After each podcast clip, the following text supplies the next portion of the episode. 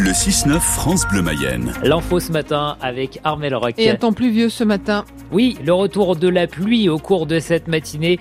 Un ciel qui va rester bien gris tout au long de la journée. On fait le point juste après l'info.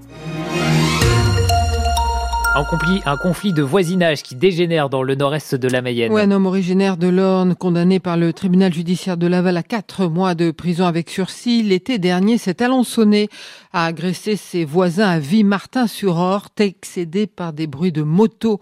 Le prévenu s'est vengé à coups de binette, Marine Clette. Depuis des mois, il y a des tensions entre les deux foyers. Le premier, un couple de Britanniques septuagénaires qui passent quelques jours en Mayenne par an, reproche à l'autre d'écouter de la musique trop fort. Le second, un jeune trentenaire qui vit seul, est excédé par le bruit des motos que répare le vieil homme.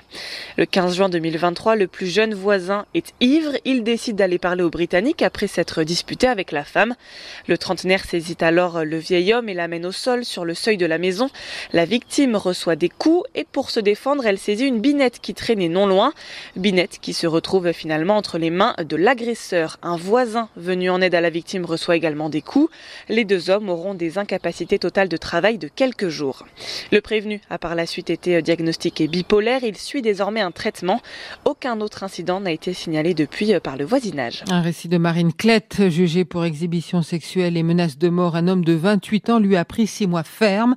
En février 2020, il était rentré de force chez une jeune femme à Louvernay, près de Laval. Avant de lui réclamer une fellation, la victime avait pu s'échapper et alerter les voisins.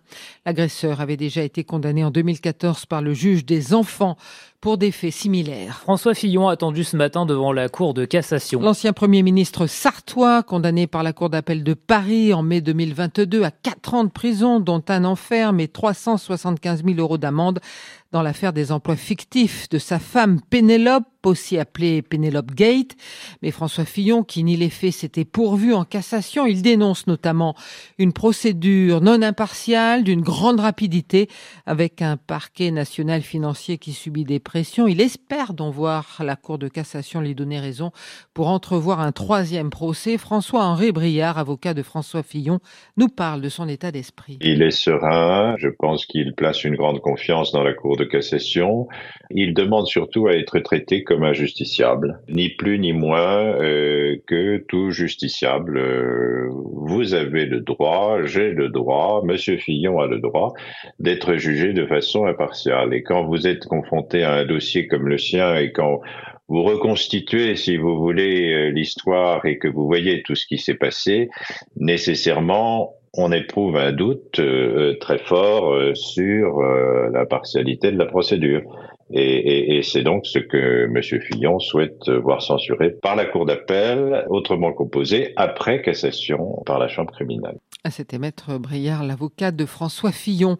Au Salon de l'Agriculture, le stand de Lactalis, un nouveau théâtre de manifestation. Hier, il a été envahi par des membres de la Confédération paysanne, dénonçant un prix trop bas pour le lait payé aux agriculteurs. À midi, quelques dizaines de manifestants ont débarqué sur le stand, accompagnés d'une vache bretonne pinoire, portant sur son dos un drapeau aux couleurs du syndicat agricole. Toutes les animations de Lactalis ont été suspendues. Faudra-t-il passer un examen médical pour pouvoir continuer de conduire? Les députés européens vont voter ce midi. Le texte prévoit que le permis de conduire soit valable seulement 15 ans pour les motos, les voitures et les tracteurs et que pour le renouveler, les conducteurs devront faire vérifier leur capacité physique et cognitive, quel que soit leur âge. Le texte est défendu par l'eurodéputé écologiste Karima Deli et par l'athlète de tennis fauteuil Pauline de Roulède.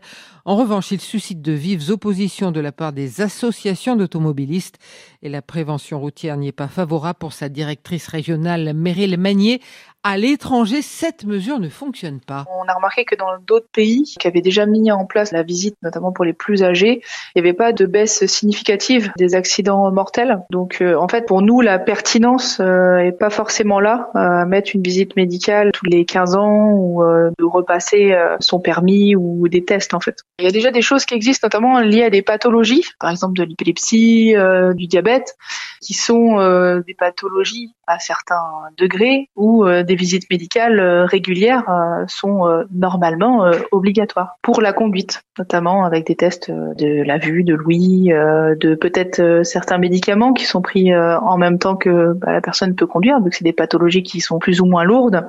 Et donc du coup, il y a déjà des choses qui existent, il faudrait peut-être juste les, les appliquer. Enfin, du permis de conduire à vie, reportage à retrouver sur votre application ici en France. Cet après-midi, le Sénat se prononce sur l'inscription de l'IVG dans la Constitution. Un vote rendu très incertain par les réticences à droite. Pour être définitivement adopté, la réforme doit être validée au mot près par une majorité de sénateurs, puis par les trois cinquièmes du Parlement, réunis lors d'un congrès à Versailles. Les députés ont renoncé à introduire le terme droit des femmes à avoir accès à l'avortement au profit d'une formulation plus consensuelle liberté garantie. À Nantes, des élus qui se volent dans les plumes pour une histoire de doudoune. Christophe Clergeau, membre de l'opposition, dénonce la fabrication de parkas à l'effigie de la région fabriquée au Bangladesh. Il regrette le décalage avec les discours sur la réindustrialisation de la France et de l'Europe. En foot, nouvelle rencontre hier soir entre les associations de supporters du Stade Lavallois et son président qui a finalement décidé de lever les deux ICS interdiction commercial de stade infligé après le match face à Quevilly-Rouen. Les deux supporters interdits de match contre Ajaccio le 17 février vont donc pouvoir réintégrer la tribune Crédit Mutuel à Le Basser dès ce samedi avec la réception d'Amiens pour la 27 27e journée de Ligue 2. Enfin, les Lyonnais en demi-finale de la Coupe de France, qualifiés hier soir chez eux au tir au but face à Strasbourg à l'issue d'un match nul 0 à 0. À l'affiche ce soir, Rouen, club de national face à Valenciennes qui évolue en Ligue 2. Le coup d'envoi, c'est 21h.